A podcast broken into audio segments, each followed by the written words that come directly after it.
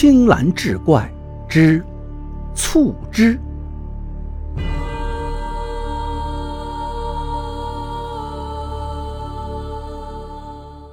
书接上回，不一会儿，程明回来了，听了妻子的诉说，如雷贯顶，怒气冲冲的出去寻找儿子。可是儿子不知道到哪儿去了。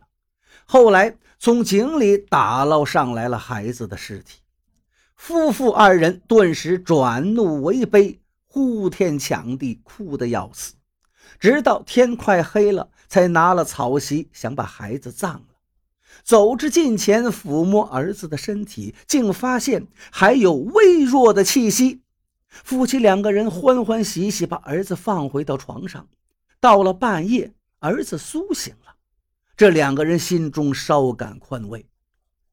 但一扭脸，又看到了装蟋蟀的空笼子，又气得说不出话来，也不敢再追究儿子了。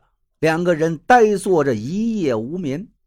翌日清晨，太阳已经升起来了，程明还是躺在床上发愁。忽然，他听到门外竟有蟋蟀的叫声，程明惊讶地起来查看，只见那只蟋蟀仿佛还活着。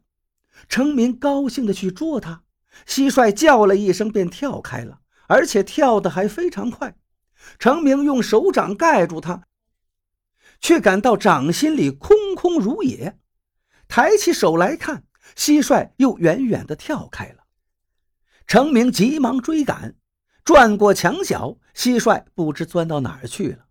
程明是来回四下寻找，哎，又见到蟋蟀趴在墙壁之上。仔细看时，它身躯短小，呈黑红色，并不是先前的那一只。程明嫌它小，不予理会，来回查看寻找刚才追的那一只。墙壁上的小蟋蟀却忽然跳到了程明的衣襟之上。程明再细细观看，形状像一只蝼蛄，长着一对梅花翅膀，方头长脖子，像是一个好品种。他这才欢喜地把他捉了起来，将要献给官府的时候，他心里是惴惴不安，恐怕不中官府之意，便想让他试斗一番看看。村中有个好事的少年，驯养了一只蟋蟀，给他起名叫谢可清，天天同一些少年角斗，没有一次不赢的。他想靠这只蟋蟀发财，便抬高价钱。却没有人去买。这一天，这个少年来找程明，看到程明养的那只小蟋蟀，忍不住捂着嘴笑起来，便又拿出自己的蟋蟀放进笼子里较量。程明一见他的蟋蟀个大身长，不敢和他较量。少年再三要求，程明想养一只劣等的蟋蟀也没什么鸟用，不如让他拼一次。博众人一笑罢了，于是便把两只蟋蟀放到一个盆中，让他们角斗。成名的那只小蟋蟀趴在那儿一动不动，蠢若木鸡。少年又大笑起来，他用猪鬃撩拨小蟋蟀的须子，一次又一次。小蟋蟀突然发怒了，直冲过去，接着就互相搏斗起来，跳跃腾鸡，振翅有声。一会儿的功夫，小蟋蟀一跃而起，直扑对手，咬中他的脖子。少年大吃一惊，急忙把他们分开，停止了搏斗。小蟋蟀震动双翅，骄傲地鸣叫着，好像是报告主人知道。程明高兴极了，正在赏玩，突然过来一只公鸡，径直去捉那只蟋蟀。程明惊骇地站在那儿呼喊，幸好没被捉中。小蟋蟀跳出去有一两尺远，鸡又大步地追了上去。小蟋蟀已经落在了鸡爪之下。程明一看，惊慌失措，不知道怎么救他，急得直跺脚，脸色都变了。可是转眼间，只见那只公鸡伸着脖子扑棱着。走近一看，原来小蟋蟀趴在鸡冠子上，正在用力的叮咬。程明更加惊喜，忙把小蟋蟀放回到笼子中。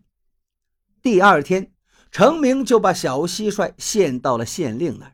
县令一见这蟋蟀太小了，紧接着就是一顿斥责。程明则讲述了他的奇异之处，县令不信，就让他同别的蟋蟀相斗，结果所有的蟋蟀都被斗败了，又让他同鸡斗，果然也胜了。县令赏了成名，就把这只蟋蟀献给了巡抚大人。巡抚非常高兴，用金笼子盛着进献给了皇上，并在奏章中详细讲述了这蟋蟀的本领。